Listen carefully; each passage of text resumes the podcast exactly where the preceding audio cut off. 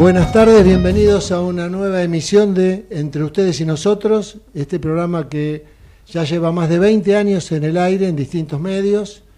Acá estamos desde septiembre del 21, o sea que ya vamos para el segundo año. El operador mira como diciendo, eh, no pensé que era tanto, pero bueno, eh, creo que en el fondo nos quiere mucho.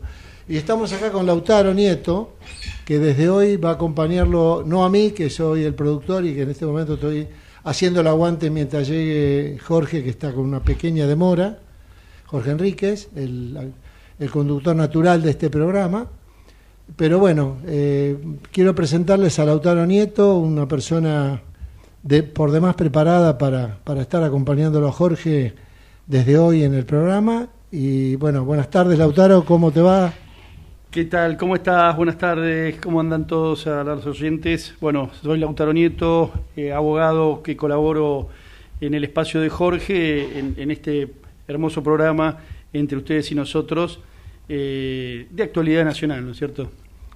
Qué fin de semana que hemos tenido, ¿no? De, empezando por el viernes, cierre de lista, la elección en Córdoba, la no definición todavía de esa elección, el reclamo de juez, bueno, se cortó la luz, no la luz, el internet Ah, eh, hubo para entretenerse, ¿no, Lautaro?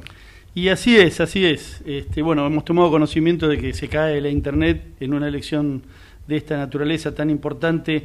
Parece mentira, ¿no? Que pasen esas cosas y que no esté previsto tener un sistema doble, triple, ¿no? Con, tres servidores, por lo menos, para que si se cae uno, automáticamente eh, eh, se empiece a trabajar con el otro servidor. Una cosa rara este, que aparentemente ya ha pasado en otra oportunidad en Córdoba, no corte de internet, pero sí corte de luz. Una casualidad, ¿no es cierto? ¿Qué opinás de cómo terminaron cerrándose las listas de, de, Junto por el Cambio, tanto la de la Reta como la de Pato Bullrich? ¿Hubo alguna sorpresa? ¿Era esperado? ¿Cómo lo ves? Bueno, ustedes saben que en el mundo de, eh, de la política se mm, hacen todas negociaciones hasta último minuto, ¿sí? acerca de cuáles van a ser las personas que van a integrar eh, las listas, eh, tanto por sus capacidades como por su, su este, poder de, convocatoria, la aceptación del público, así que es un trabajo bastante, bastante arduo. Este, y bueno, en el espacio de Juntos por el Cambio eh, todos los que integran nuestras listas son gente de, amplio eh, reconocimiento, de muchos años de trabajo, este, y algunos que se incorporan desde la actividad privada, pero que son, son grandes referentes en, cada una de las cosas que, a las que se dedican. Así que bueno, esa es un poco eh, lo, que te puedo, lo que te puedo contar. Mm, esto sabemos que va a ser una, una interna donde se va a debatir en, en, una, en, un espacio y luego, bueno, nuestro espacio de Juntos por el Cambio se va, se va a unificar y trabajaremos para, para llegar a, la mejor eh, elección, ¿no es cierto?, eh, presidencial. Y acá eh, ha, llegado Jorge, así que, que bueno, le voy a dar la palabra a, a nuestro líder Jorge Enrique. Buenas tardes amigos, una nueva edición de ustedes y nosotros. Hoy tenemos la presencia, perdón que sigo resfriado, la presencia de el joven eh, eh, Lautaro Nito Fangul, que es un provisorio abogado ya con algunos años, no tan joven, que lo conocí en la militancia, en la Unión Cívica Radical, en el comité del inefable y querido Juan Octavio Gauna, allá en la calle Sánchez Bustamante. No, no, era... Sí, Sánchez Bustamante, comité de Bustamante. Así es. Eh, y ahí lo conocí, bueno, nos hemos reencontrado, es abogado, es eh, alguien, un militante político que realmente tiene muchísimas inquietudes. Y hoy queremos hablar, comenzar esta nota con eh, hablando de lo que fueron las elecciones provinciales el domingo pasado. Eh, en los dos territorios donde se votó, en Formosa por un lado y por el otro lado en la provincia de Córdoba. En Formosa el resultado fue previsible. Eh, algunos dicen que si hubiera ido todos juntos por el cambio unificado la situación hubiera sido diferente. Yo creo que no. Creo que hubiera sido, se hubiera dado el mismo resultado. Eh, sabemos que estamos frente a una provincia eh, fuertemente manejada por un señor feudal que todavía hace mofa de los que decimos que es un señor feudal, como se trata de el gobernador Gilles Infran, un veterinario que accedió hace algunos años al poder y se mantiene en él eh, a fuerza de el, látigo de la zanahoria. Eh, fue impúdica la cantidad de recursos que se destinaron a la campaña electoral eh, y sobre todo el propio día de las elecciones. Cuando hoy el drama de la pobreza es tan lacerante como es en las provincias del norte, entonces el aprovechamiento que se hace de esa indigencia, de ese pobrismo, eh, que se alimenta justamente a los, a los se alimenta y se genera ese pobrismo, hace de que esto ocurra, hace que esto ocurra, eh, que se produzcan este tipo de situaciones como la que tuvo el Infran. Pero en provincias prósperas como en la provincia de Córdoba, en menor medida, pero también se produjeron estas circunstancias y como decimos nosotros, el triunfo, porque para mí ha sido un triunfo, porque fue épico lo que hizo Luis Juez frente a toda una maquinaria estatal impresionante, él luchando con sus armas, que son las de toda la vida, sus convicciones, su trabajo, su dignidad, su autenticidad y el decir la verdad y hablarle a la gente mirando a los ojos, eh, sin tapujos, sin andar con, con puñaladas traperas, sino yendo de frente, como un hombre de bien que es lo que es y que yo tuve el privilegio de trabajar con él en la Cámara de Diputados cuando fuimos colegas de bancada. Eh, yo lamenté muchísimo que pasara esto, que eh, las elecciones eh, se vieran empañadas por un escrutinio que fue bastante amañado, por cierto, y también que la diferencia hubiera sido tan escasa porque yo creo que se hubiera merecido y hubiera sido un justo reconocimiento juez por todo lo que ha hecho por los cordobeses. Ya lo tenemos en línea y vamos a dialogar con él. Buenas tardes, Luis, ¿cómo estás? Un gusto escucharte y sobre todo felicitarte por la batalla que diste. Y cuando yo hablaba recién de lo que pasaba con Infran en Formosa, que se repartieron, eh, que hubo prebendas, uno dice solamente pasa esto en los, en los feudalismos del norte argentino. No, también hubo hechos eh, de en la provincia de Córdoba que eh, tiñeron la pureza de las elecciones. Un gusto escucharte, querido amigo.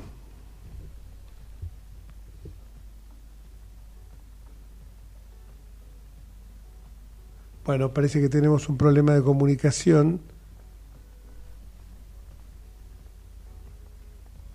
Se ha desenganchado. Bueno, eh, esperemos volver nuevamente con Luis la verdad que a lo mejor hice un parlamento tan extenso para presentarlo que quizás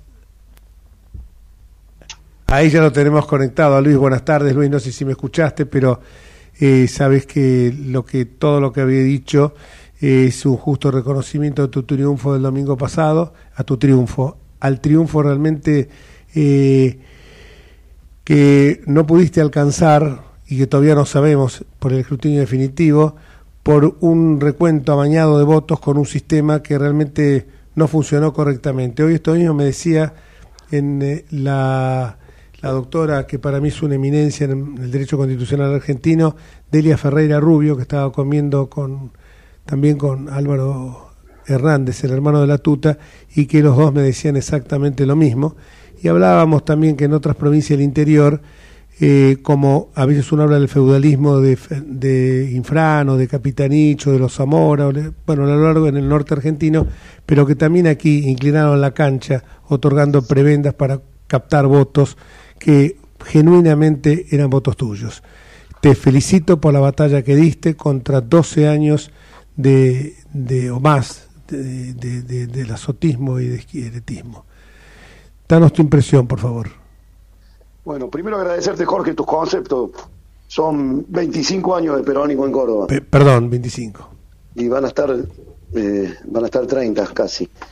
Te imaginarás que, que la radiografía eh, es muy parecida, por no decirte casi idéntica, a la superficie de Formosa, a Chaco, a todo eso que nosotros los argentinos nos gusta decir que está mal. Pero cuando hablamos de Córdoba nos da un poco de vergüenza, pero sí, pero está claramente mal. Es muy parecido todo eso a lo que pasa en estos lugares. Eh, pero bueno, dimos una pelea como pudimos, con las herramientas que teníamos, con la fuerza que teníamos, con, eh, con, lo único que sabemos hacer, que es debatir, pelear, discutir. Eh, y bueno, no, no, no, no, no, el, tema fue, fue complejo, delicado. Claramente el proceso de recuento de votos fue muy, muy traído de los pelos y eso, eso no, no nos trajo un, un gran dolor de cabeza. De hecho, que estamos con el escrutinio definitivo ahora contando acta por acta, porque el escrutinio provisorio no lo pudo hacer con, con la exactitud que tenía que ser. Así que, pero bueno, ahí estamos, estamos esperando que, que, el tema se termine de una vez por todas para, para eh, concentrarnos en los temas, en los temas de los cordobeses. Ahí hoy, no sé si escuchaste, había estado al mediodía charlando, teniendo una linda conversación con Álvaro Hernández, el hermano de la tuta, y con Delia Ferreira Rubio, la destacada constitucionalista, y los dos coincidían en que el recuento de votos, el escrutinio había sido amañado, que el sistema no había sido un sistema eh, bien afiatado que hubiera permitido una eh, alejar de toda sospecha eh, la, limpieza del comicio. No, sí, fue, fue, fue una vergüenza, sí, sí. Eso, eso lo, lo admite todo el mundo, ¿no? Fue un papelón, fue un, un escándalo, la verdad que se gastaron millones y millones de pesos en un sistema verdaderamente horroroso, pero pero bueno, eh, esta es la realidad, la realidad es que, que eh, así así funciona la calidad institucional en, en mi provincia, es realmente un espanto, un verdadero espanto. ¿Podés que, ¿Pensás que por ahí se puede llegar a revertir eh, esta situación cuando se computen definitivamente los votos? Mm, no tengo, no tengo la idea, porque los tipos tienen un manejo muy oscuro de todo, ¿no? Te imaginarás que ellos manejan todo con un nivel de escasísima transparencia, lo que hace que, claramente a esta altura del partido uno no pueda tener una certeza de, cómo va a terminar la historia. Lo cierto es que, bueno, eh, veremos, veremos cómo sigue esta historia. Eh, la verdad que nos da un poco de vergüenza porque esta Córdoba no estaba acostumbrada a esta a estas imágenes horribles de, manipulación política. Teníamos otra calidad institucional, pero la hemos perdido lamentablemente. Luis, lo dije antes, no sé si me escuchaste, yo lamenté muchísimo, no pude ir a Córdoba porque andaba con 38 y pico de fiebre, engripado, pero me hubiera gustado acompañarte, pensaba ir desde el sábado directamente, mm, porque no solamente por tus valores y tus convicciones, sino porque sé que vos sos un hombre de bien, inclaudicable, honesto, incorruptible y que tenés la capacidad. Por eso a mí es como la derrota, esta, que no es derrota a mi juicio, por eso te dije entrada de victoria, porque para mí eh, luchar con un escarbadiente contra un ejército de misiles es epopélico. Y creo que esta batalla vos la diste y te acercaste, como jamás había ocurrido antes en las elecciones, a poder eh, cambiar porque sé que no lo haces para arrebatar un triunfo ni por llegar al poder, sino para cambiarle la vida a los cordobeses, como se las cambiaste a los capitalinos de Córdoba cuando te tocó ser intendente. Por eso, eh, en términos personales, me dolió. Así que te quiero mandar un fuerte abrazo y a seguir peleando, porque ahora viene otra patriada eh, fuerte. Eh, primero la de la intendencia con Rodrigo, que mostraste la imagen de lo que es la auténtica unidad, no la unidad chanta declamatoria de que vamos a juntarnos dos más dos a ver si da cuatro y después resulta que da tres o dos o nada, eh, sino la, autenticidad que esa imagen de con Rodrigo que le quedó muy grabada a la gente y caló muy bien y habla muy bien de vos. Te agradezco y ojalá se pueda revertir de todo corazón en el escrutinio definitivo. Bueno, no, no, eh, yo, yo, yo, creo que el esfuerzo vale la pena porque lo hicimos por la gente, lo hicimos por, no, por, los cordobeses que, que la verdad que se merecen tener otra otra calidad institucional, ¿viste? O sea, la verdad que eh, lo que nos duele no a esta altura del partido no tener claramente ya definidas las cuestiones porque nos pone en un lugar verdaderamente incómodo, pero pero bueno, no tenemos otra otra opción que aceptar eh, el manejo que ha hecho el peronismo del poder. Cuando el peronismo toca el poder lo termina siempre envileciendo, así que acá estamos. Bueno, yo te agradezco mucho, Jorgito, por saber el, cariño personal que te tengo. Es recíproco, un abrazo gigante y nos vemos cuando andes por el, por la ciudad, por Buenos Aires. Un abrazo enorme. Claro que sí, un abrazo. todo mi reconocimiento. Un abrazo grande. Ha sido Luis Juez, senador nacional, y que realmente lo que las palabras que yo pronunciaba las decía de corazón y no para y no de ocasión, porque así lo siento, porque lo he vivido cuando fui compañero de bancada con él y porque es un hombre íntegro que te mira, es uno de esos pocos tipos que en política te mira la cara, te mira la cara y te mira los ojos, o sea que no tiene nada que ocultar. Y no no te presenté, estaba lo estaba presentando a Lautaro, pero no se lo presenté a Luis Juez. Ahora ¿Ya está la, otra comunicación? No puedo seguir, ¿no? Bueno, está bien. Bueno, eh, ¿de qué estabas hablando cuando yo entré? Bueno, justamente estábamos hablando un poco de lo que había pasado en Córdoba, justamente de cómo se habían este, cortado misteriosamente Internet y bueno, que cómo no estaba previsto que tuvieran dos o tres servidores, ¿no? O sea, hay sistemas que en cualquier oficina pública tenés sistemas este, que son backup del sistema principal, así que, que es increíble cómo, cómo se cayó y como dice él, con la fortuna de dinero que se pagó en ese programa, ¿no? así que, que bueno, nada, nada, nada, nada fue seguro en estas votaciones. Este, como decís vos, entiendo que fue un, un triunfo a pesar de que no le alcanzó, pero eh, se ha descontado casi 10 puntos respecto de otras elecciones. O sea, la diferencia ha sido mínima, mínima, y bueno, veremos en las elecciones nacionales qué pasa. Y bueno, otra cosa que me consultaban era cuál era eh, la visión nuestra respecto de cómo cerraron, cómo cerraron las listas de tanto de, Patricia como de Horacio en el espacio de, Juntos por el Cambio y las de Lustó, en fin, cómo, cómo se armaron las listas y, qué, pensamos de, eso. Y bueno, justo cuando vos llegabas yo comentaba que en los tres sectores del espacio Juntos por el Cambio, se trata de buscar a, los mejores hombres, a las mejores mujeres, eh, a los que estén en capacidad de, hacer la mejor, eh, de presentar la mejor opción eh, para el gobierno que viene, ¿no? Estamos con algunos, me parece muy bien, estamos con algunos temitas vinculados también con lo, el vodevil, casi diría un...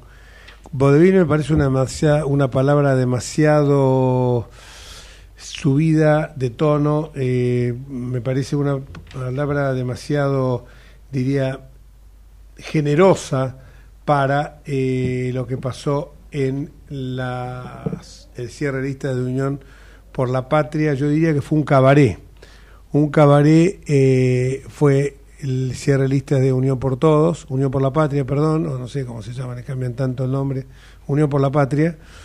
Eh, y cuando uno ve que después públicamente la presidente, eh, la vicepresidente en ejercicio de la presidencia, lo denosta públicamente a lo denosta públicamente en primer lugar al presidente de la República, al, al títere que puso ella y después continúa con, y no quiero ser se está adjetivando, pero después continúa con masa.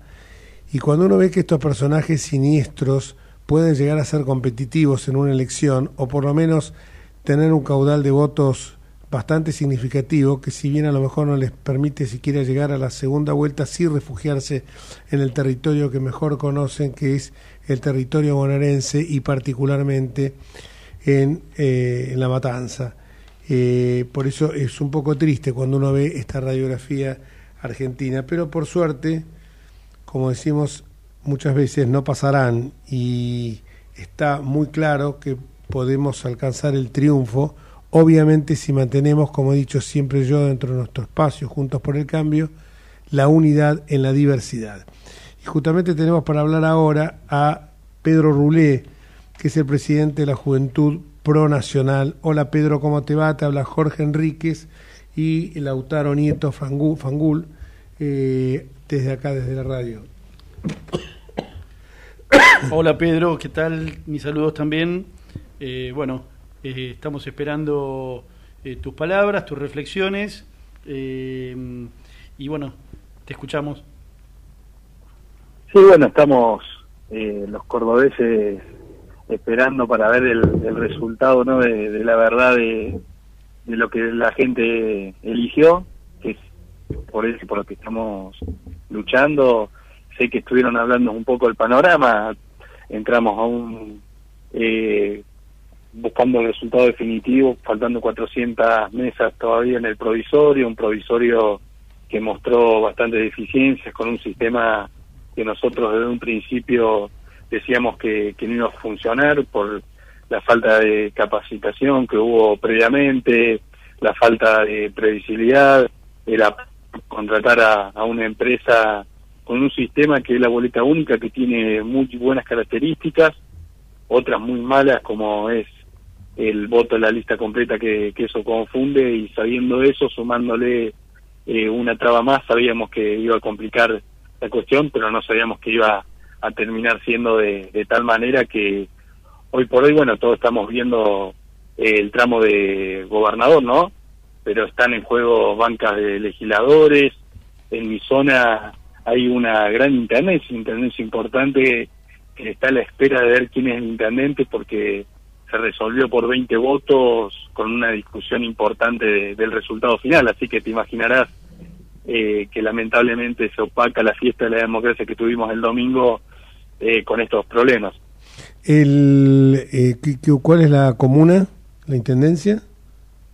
Monte Maíz, Monte está por 20 votos ahí luchando porque, bueno, había discusiones en cuanto a una mesa y después discusiones con, con problemas en las cargas el sistema eh, hacía que, se escanee y la inteligencia artificial automáticamente tomaba esos números, que tenía un cierto error, que en el caso de, si no fiscalizabas o si no estabas ahí encima, eh, podía suceder varios problemas. Justo en Montemaí, en una de las mesas que hay problemas, eh, se descompuso el fiscal, así que justo no pudo estar, así que te imaginarás que dependía mucho de... y esto también es un llamado, ¿no?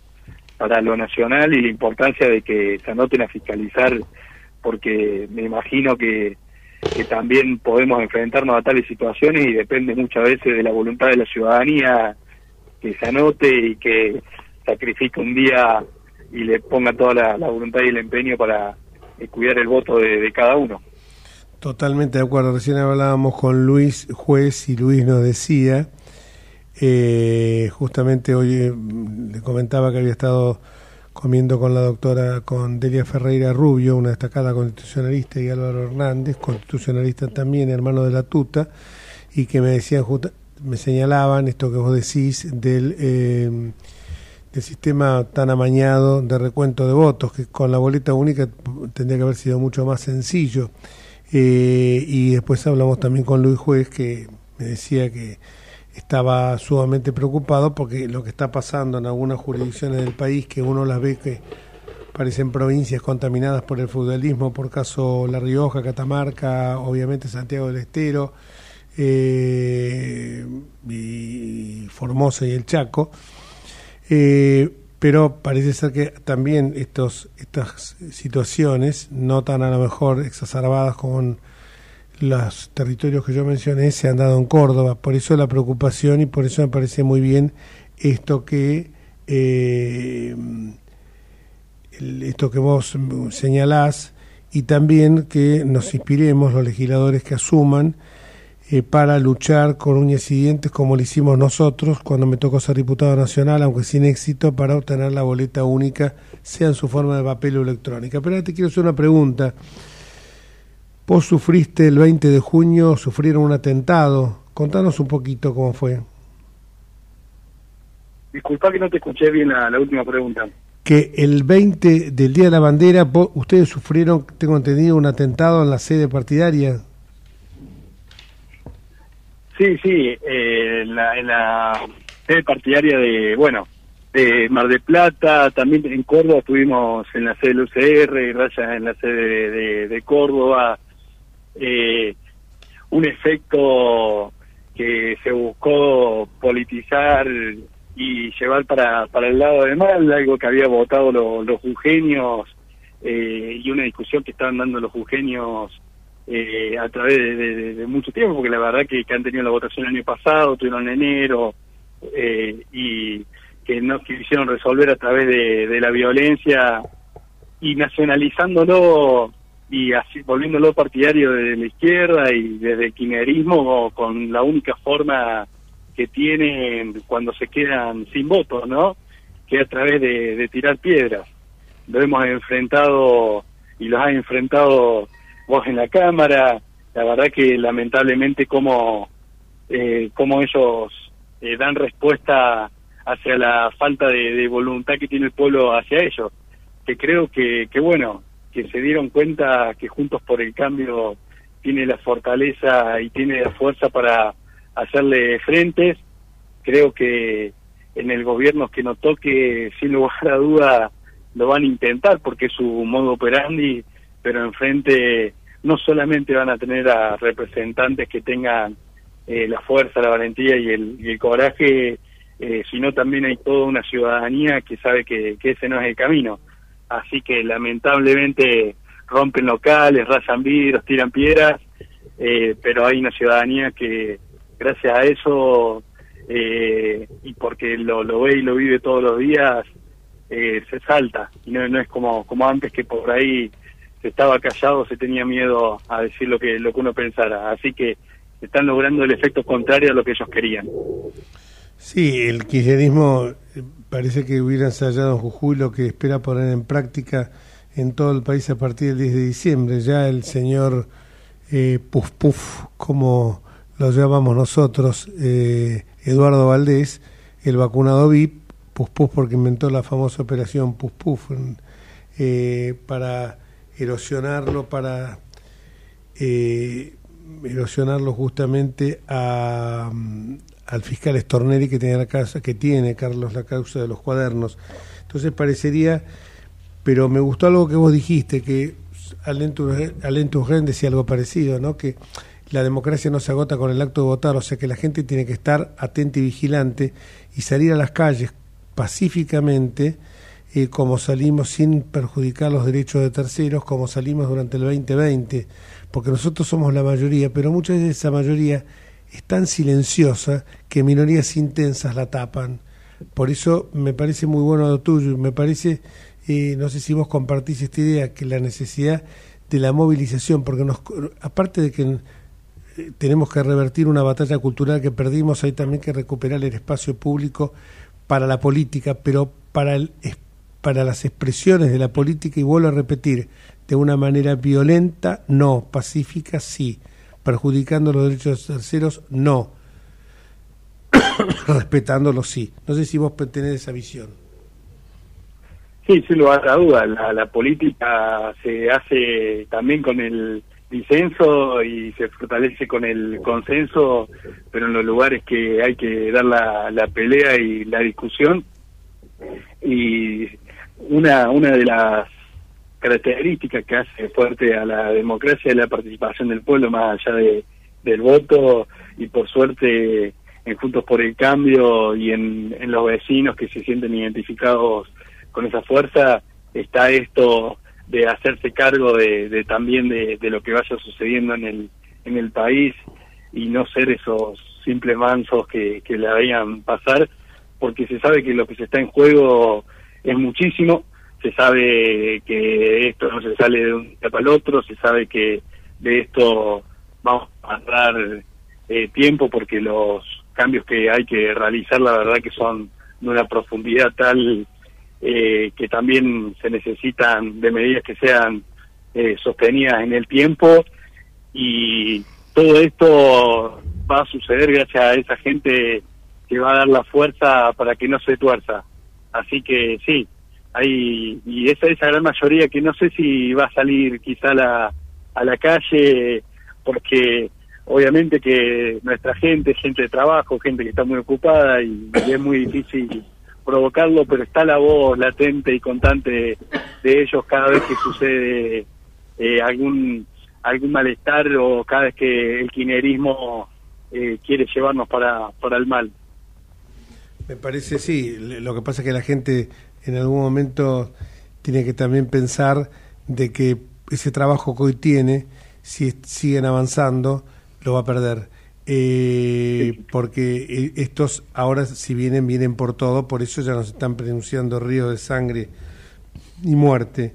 Eh, ¿Cómo está el, la juventud hoy del PRO en cuanto a, su activa militancia, comprometida con la campaña y tratando de ver, ustedes ven la posibilidad que se nos puedan ir votos jóvenes por el lado de mi ley, como se anuncia en muchas encuestas y muchos operadores, eh, perdón, eh, periodistas piensan lo mismo. Yo creo que va de la mano de lo que veníamos hablando y creo que, que esa movilización tiene que darse en el, en el voto, ¿no? Estamos viendo que en muchas provincias el nivel de votación es bajo, bueno, en Córdoba fue no, no sobrepasó el 60%, así que en la juventud estamos comprometidos también con eso, pidiéndole a la gente que, que participe, que se movilice. Eh, hoy, por suerte, hay muchos jóvenes en lugares importantes de representación, tanto en la lista de Patricia como en la lista de Horacio, eh, con representación en varias localidades, en varios pueblos, con representación en los consejos deliberantes, con representación en las legislaturas, eh, en cada uno de los lugares de la lista y dando una pelea constante en cada uno de los círculos donde nosotros nos encontramos, tanto en las universidades, en los colegios, eh, en cada uno de los lugares a donde los jóvenes somos convocados, así que venimos muy bien con un trabajo de hormiga que creo que va dando frutos. El fenómeno y, lo que marcan las encuestas de hacia dónde va el voto joven, creo que va cambiando a medida que nos vamos acercando a la fecha de electorales porque se va buscando un lugar más lógico. Y de Juntos por el Cambio ya se presentaron las plataformas de gobierno con un gran trabajo de las fundaciones de cada uno de los partidos que eso la verdad que marca un rumbo claro del país que queremos. Y en esta plataforma están los puntos que a nosotros más nos preocupan, que sin lugar a duda la inflación, estamos viendo la inflación más grande de nuestra vida, que ya sobrepasó y de muy y de gran manera el 100% interanual, eh, con un gran problema que es la falta de, independencia para poder desarrollar nuestra vida eh, sin una ayuda de, un adulto mayor, que es el gran cambio que uno siempre tiene que realizar en, el traspaso de la juventud y también nosotros estamos generando las charlas y poniendo en voz varias problemáticas que son de este segmento pero que también se amplían eh, como son los problemas de salud mental como son problemas que tienen cada que tienen de, cerca el individuo y creemos que se le puede dar una respuesta desde el Estado, ¿para qué? Para que esa persona se pueda desarrollar. Nosotros creemos fuertemente en el individuo y eh, en el esfuerzo, en el valor del esfuerzo como salida del ser humano. Y hoy la verdad que eso está roto. La educación y el trabajo, que son los dos puntapiés de salida y desarrollo de cualquier persona, hoy están funcionando muy mal. Así que por suerte tenemos varios jóvenes que están en lugares de representación y otros que están levantando la voz para que esto cambie. Muchísimas, pero muchísimas gracias Pedro, muy claro y es, siempre alentador y estimulante escuchar que el presidente de la juventud de nuestro partido se exprese con la claridad que lo hiciste vos. Un fuerte abrazo. No, gracias a vos y a disposición. Gracias, igualmente a disposición vos también. Un saludo enorme. Gracias Pedro, te saludo también, ¿eh? Un abrazo grande. ¿Ya tenemos el nuevo invitado o vamos al corte, al corte? Hacemos un corte.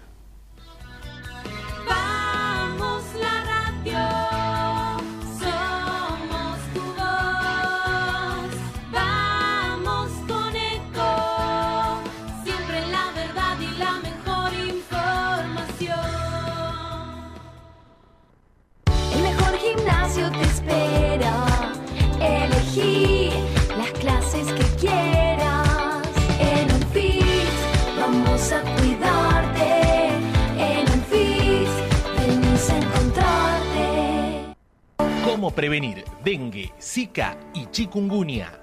Sin criaderos no hay dengue. Limpia tu patio de objetos que acumulen agua. Elimina agua estancada de recipientes. Reemplaza con tierra o arena el agua de tus flores. Tapa los tanques de agua y cisternas. Tira y perfora llantas para que no acumulen agua. Limpia floreros y bebederos. Recordá, sin criaderos no hay dengue. Intendencia Menéndez. Informate en ecomedios.com. Seguinos en Facebook. Ecomedios Live.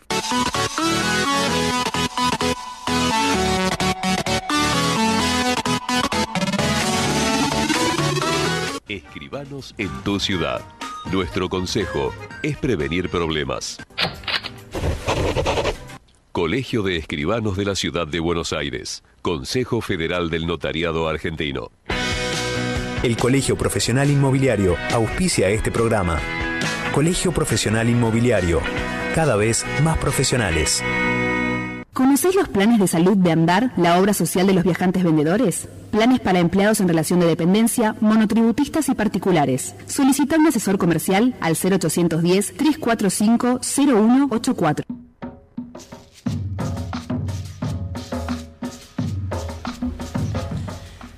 Y seguimos entre ustedes y nosotros. Hasta acá, amigo, ¿cómo vio el programa? Muy bien, muy a gusto, muy contento de poder acompañarte.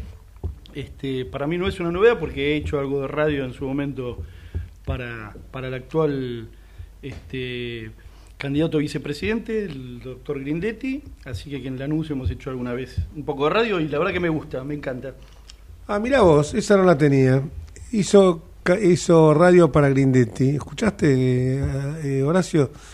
Grindetti que el otro día ha tenido en el programa de Luis Novarecio y se lo hice saber a él. Sea muy bueno porque habló cálidamente, sin, eh, sin algo que a veces tiene, tienen los políticos, porque muchos defectos políticos tengo, pero afortunadamente si no lo tengo, que es el defecto de creérsela. Grindetti me pareció con claridad conceptual, muy humilde, muy auténtico sobre todo, y diciendo cómo quiere que se lo recuerde, como el pibe de barrio de Lanús que fui y seré toda mi vida. Siendo un tipo, un profesional destacado y todo lo demás, ganó dos veces la Intendencia de Lanús, sin embargo, uno, sin embargo, no ha perdido ese, ese, la calidez que le dio ese origen en su en su pueblo natal. Pero ahora tenemos, ahora vamos a cambiar un tema que la verdad que es el tema de, es como el pan nuestro de cada día, el día que nos falte no sé qué vamos a hacer. Eh, el tema de la inflación, mientras por televisión Capitanich acaba de decir que es víctima de una operación política. Este muchacho ya más cara dura no se consigue. La verdad que, la verdad que, que cuando empecé a hablar del tema político de la Argentina y sobre todo el de Unidos por, por la Patria, ¿no? O Unidos por la, por la Plata. Bueno, deben ser. Por la Patria seguro que no están unidos. Pero cuando uno piensa y ve todo esto y ve cómo yo me sentiría afectado en mi dignidad si como político me están mostrando que digo a los ñoquis de la cámpora lo voy a barrer y después vamos juntos al todos en, en alegre carnaval, vamos juntos tomados de la mano. Es una cosa increíble cuando ha firmado. Es que la política se ha llenado de caraduras. Ahora estamos viendo, con todo el respeto que le tengo a Lustó, Lustó, eh, yo digo, es el autor de la 125. Está bien, no lo vamos a comparar con este personaje que hablábamos recién con Massa, es mucho más capaz, pero fue el autor de la 125. Eh, es una persona que lo dejó colgado a, a Macri cuando fue a Washington. Entonces yo digo, y reaparece, y uno trata de mantener siempre una línea en política y cuando ve esta gente... Y ahora justamente tenemos a alguien que para hablar de inflación mantuvo siempre la misma línea, porque lo conozco hace años, las mismas comisiones políticas, pero que además es el es eh, titular de una ONG destinada a medir el consumo y el perdón la inflación y por supuesto todo lo inherente a, a la defensa del consumidor, fue director nacional durante la gestión de Mauricio Macri de defensa del consumidor y viene acertando, vieron que la gente, hay eh, eh, eh, empresas privadas, consultoras, que predicen la inflación. Bueno, la gran mayoría de ellas, por no decir el 99%, siempre la pifian. En cambio, el 1% es justamente, Fernando Blanco Muño, a quien ya tenemos el gusto de presentarte, habla Jorge Enrique, Lautaro García Fangul, eh, que, bueno, hemos militado todos en el radicalismo, así que, que nos conocemos bien y, bueno, a disposición tuya, como siempre, pero queremos eh, decir, eh, ¿qué opinas esto que la inflación aparecería ahora como desacelerándose? Hola Jorge, buenas tardes. Qué gusto saludarte a vos, a Lautaro y a la audiencia. Muchas gracias por llamar y compartir el espacio. Un gusto para nosotros, Fernando. ¿Qué opinión tenés esto de que el gobierno de, dice que se va a producir una, una desaceleración cuando los números que vos has exhibido hace pocos días muestran lo contrario, sobre todo en el rubro alimentos? Sí, eh, una desaceleración se puede ver en, algunos rubros y ojalá que esa, esa tendencia a la baja eh, se, instale y, sea el inicio de un proceso de baja la inflación. Lo que sucede es que el gobierno no explica por qué hay esta desaceleración. Si el gobierno hubiera tomado medidas en un, un plan antiinflacionario y ahora empezáramos a ver una baja, podríamos decir que es consecuencia de esas medidas. Pero la realidad es que frente a tasas de inflación del 8.4, 7.7 como hemos tenido, el gobierno no ha tomado ni una sola política pública de acción antiinflacionaria. Se mantienen los niveles de emisión altísimos, no se ha bajado la, presión tributaria, eh, no hay reservas que permitan mantener el, el flujo de insumos para, para producir, con lo cual eh, la única explicación que se le puede dar a esta tendencia a la baja es la recesión. Y ese es un tema muy preocupante que se suma al de la inflación.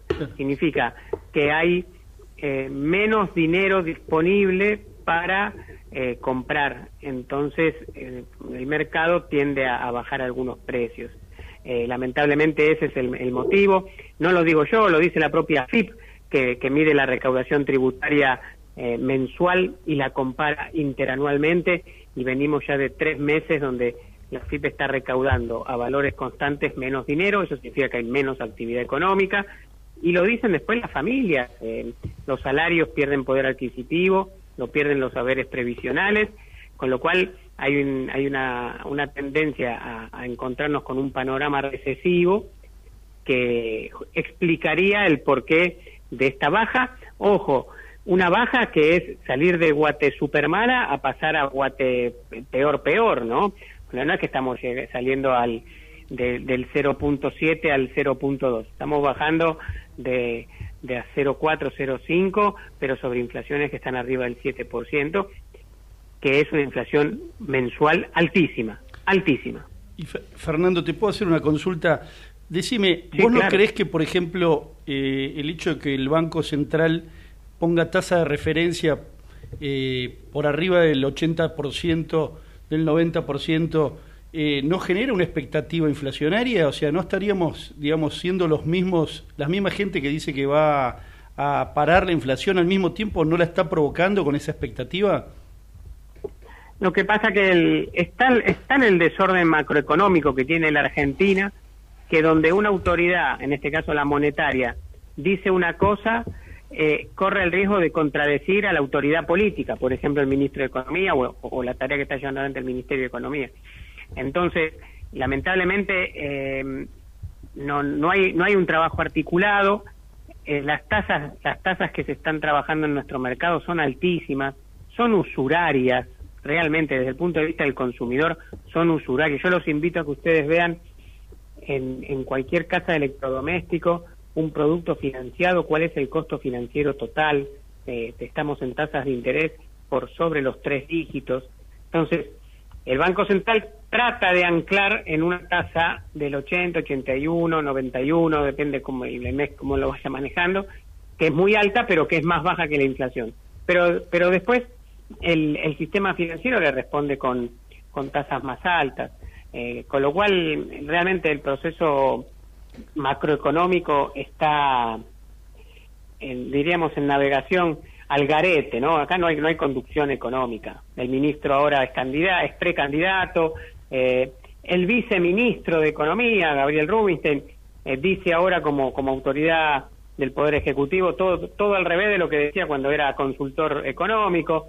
Eh, entonces, lamentablemente, se echa mano de políticas que ya están fracasadas, Lautaro, como son precios justos, cortes cuidados, eh, no tienen acceso, no tienen llegada federal, eh, indudablemente se demuestra que con estos índices de inflación mensual que tenemos no sirven para bajar la inflación. Entonces, lo que yo digo, puedo equivocarme, doy, doy, mi opinión y mi impresión, es que el gobierno ha abandonado la lucha contra la inflación y que tendremos que esperar hasta diciembre para que un nuevo gobierno establezca una nueva agenda de trabajo con un plan económico, con funciones claras, con una Secretaría de Comercio que trabaje en, en línea con lo que es la nueva agenda internacional del comercio. Eh, esta gestión de Alberto Fernández ha tenido cinco secretarios de comercio. Imagínense ustedes lo que es cinco recambios. Jorge lo sabe perfectamente. En, todavía no cumplió los cuatro años, ya tuvo cinco, cinco autoridades en el área. O sea, está, está todo para hacer y, y además con la incertidumbre, creo yo, de cómo vamos a transitar hasta diciembre, ¿verdad? Claro, el, tema es cómo es posible que haya funcionarios, digamos, que hacen todo lo contrario de lo que de lo que estudian teóricamente en la facultad, ¿no es cierto? ¿Cómo es posible que se elimine el crédito? O sea, no hay crédito en la Argentina porque las tasas, como decís vos, son estratosféricas y ¿quién se anima a sacar un crédito?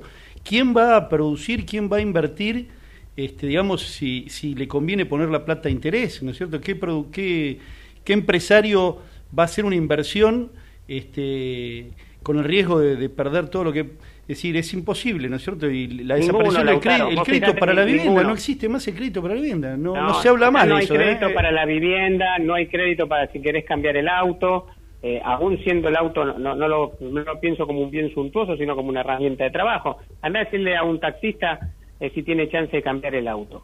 Imposible. o a un fletero que tenga que cambiar su camioneta, imposible. Ni hablar, ni hablar comprar un monoambiente para un joven que recién sale al mercado laboral, tiene que trabajar 50 años para comprar un monoambiente. Entonces, acá no hay crédito ni para los particulares, ni para las empresas, y de ese modo no se mueve la economía. La base del movimiento de una economía en cualquier país del mundo es el crédito. Es el crédito y acá no tenemos. Eso es lo que asombra, ¿no? Que digamos, hace cuatro años que, que esta gente choca una calecita, ¿no? O sea, ¿cómo hacen para, para hacer, ir en contra de lo que hace el mundo, ¿no? Todos los días hacen lo contrario de lo que hace el mundo moderno. Y al mundo que le va bien. El presidente de la República se jactó y se enorgulleció de decir que su, mejor, que su mejor plan era no tener plan, ¿no? Y vos no podés gobernar un país sin tener un plan económico, un rumbo, hacia dónde vas, con qué con qué estructura, con qué, con qué herramientas, qué políticas públicas vas a implementar, qué, qué recursos presupuestarios. Y bueno, después de cuatro años sin plan, estamos en, las condiciones que padecemos como país y que va a llevar mucho tiempo además eh, solucionarlo, ¿no? Eso también me parece que es importante desde los medios de comunicación eh, dejarlo en claro. Esto no es que con un cambio de gobierno el 11 de diciembre desaparece la inflación hay un proceso de deterioro que lleva muchos años y que va a llevar otros tantos años eh, recuperarlo. Pero por lo menos, teniendo un plan, teniendo un rumbo, mostrando hitos a los que como sociedad nos tenemos que comprometer a llegar, se va, se va a ir eh, mejorando. Pero no es de un día para el otro. Totalmente de acuerdo, eh, hay que hablar a la gente con la verdad decirle que esto va a ser un camino. A veces me dicen a mí, pero no podemos decir porque si no espantamos al votante. No, al votante hay que hablarle con la verdad. No, no es el, el, país jardín de infantes que, que escribió tan elegantemente y tan crudamente también Marilena Wolf durante la dictadura militar, ese libro maravilloso. No es un país jardín de infantes. La gente tiene noción, porque cuando va al supermercado ve que la plata le alcanza cada día menos. Entonces esa gente sabe que si uno le vende espejitos de colores van a ser pan para hoy, hambre para mañana. Entonces creo que hay que hablarle con la verdad, diciéndole que si hacemos esto bien, bueno, vamos a empezar a ver cada día más grande una pequeña lucecita al fondo del camino, al fondo del túnel, que se va a convertir en un faro luminoso. Pero que hay que transitar este camino que va a ser doloroso, hablarle con la verdad, no le mintamos más a la gente. Porque después la gente te lo reprocha en las urnas, porque hay un 60% de votación y hay un 40% de abstención como pasó en Córdoba, y de ese 60 que votan eh, hay un 10% que se va para el, el voto blanco, el voto recurrido, el voto impugnado. ¿Por qué es eso? Por una razón simple, la gente no nos cree más. Así que eh, eh, creo que hablar con la verdad es esencial y mostrar que, que se sale, que se puede salir, tenemos todas las potencialidades. Hoy incluso me decía un amigo mío que está en Europa, Europa ahora va a estar, cuando termine este conflicto entre este, la invasión de Rusia con Ucrania, como vemos por todo esto el grupo Wagner y todo lo demás, eh, en algún momento esto va a terminar, eh, va a ser necesario un plan Marshall para socorrer la economía ucraniana, para socorrer Ucrania, y en el plan Marshall dice tenemos que estar anotados nosotros para aportar nuestros alimentos, nuestros granos, nuestro, nuestra energía, que es lo que el mundo está necesitando hoy. Dejémonos de pavadas, que así tenemos que ir. Sí, yo estoy totalmente de acuerdo con lo que vos decís, Jorge. La Argentina no puede seguir viviendo de ficciones. Eh, durante la convertibilidad estuvimos 10 años mintiéndonos entre nosotros, diciendo que nuestra moneda, nuestro peso costaba igual que un dólar, lo cual es una, una ficción. Y ahora estamos con las ficciones del régimen de subsidios a servicios públicos domiciliarios, donde creemos que pagamos poco, pero que eso es una mentira porque lo pagamos a través del deterioro de nuestra moneda y de la pérdida de poder adquisitivo de nuestro salario. Entonces, decirle a la gente la verdad, decirle hacia dónde vamos, que va a haber una cuota de sacrificio, por supuesto, y que todos vamos a tener que poner el hombro. Pero como bien decís vos, el argentino, si le hablas con la verdad, va para adelante. Solo a modo de ejemplo, se, se planteó los créditos UBA y explotó la venta de, inmuebles porque la gente confió en esa política pública y lamentablemente el desorden de la economía la hizo explotar por los aires. Pero cuando uno muestra este tipo de, agenda de gobierno con recursos humanos calificados, para mí no es menor que el ministro de Economía sea abogado. El ministro de Economía tiene que ser alguien formado. En, países como los nuestros estamos gente idónea. Y sin embargo, eh, que dieron el Ministerio de Economía a, Massa, que es un Nobel abogado además. Se, terminó de recibir para ser candidato a presidente en el 2015 porque no tenía título universitario. Entonces, todas estas cosas hay que, hay que, hay que mostrarlas y, creo que en ese punto la Argentina tiene un desafío enorme, enorme, y, y, que nos va a poner al, a, la, a la par del mundo o nos va a dejar eh, con guarismos de los países menos desarrollados. Muchísimas gracias Fernando, un gusto, colega, porque aparte de que seamos abogados, eh, los tres que estamos acá, vos tenés un programa también de radio que alguna vez gustoso fui y volveré cuando me inviten. Te agradezco. Por supuesto, siempre es un gusto. Gracias igualmente Fernando y... Gracias, que termine bien el día. Gracias, Fernando, abrazo, buenas tardes. Bueno, fue Fernando Blanco Muño que fue director nacional de defensa del consumidor. La verdad que eh, no fue bastante humilde porque viene acertando sistemáticamente la inflación con antelación a los índices del INDEC y eh, lo que no hacen otras consultoras privadas. Así que, eh, me parece que ha sido muy interesante. Contamos un poco cómo viste tu primer programa, que esperemos que sean muchos. Ah, la verdad que muy, muy contento porque, bueno, esta es una herramienta donde uno puede eh, hacer mucho bien, digamos, eh, en la medida que, podamos dar un mensaje positivo y, un mensaje donde la gente, bueno, tome nota de, algunas cuestiones. Eh, y bueno, no digo que nos sigan, nada más que porque nos sigan, sino porque, digamos, estamos formados como para expresar cosas interesantes. Por ejemplo, lo que Fernando hablaba acerca de los subsidios es importantísimo. Los subsidios, en definitiva, a, los servicios públicos, lo que la gente no entiende es que son los más humildes los que más pagan y son las clases medias y las clases altas son las que menos pagan.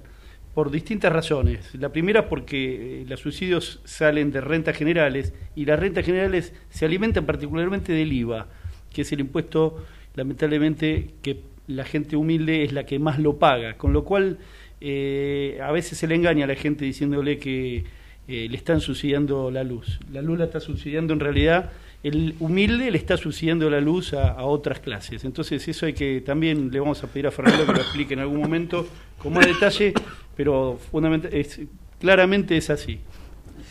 Lustó está diciendo por televisión, no vamos a impugnar a Jorge Macri, preferimos competir.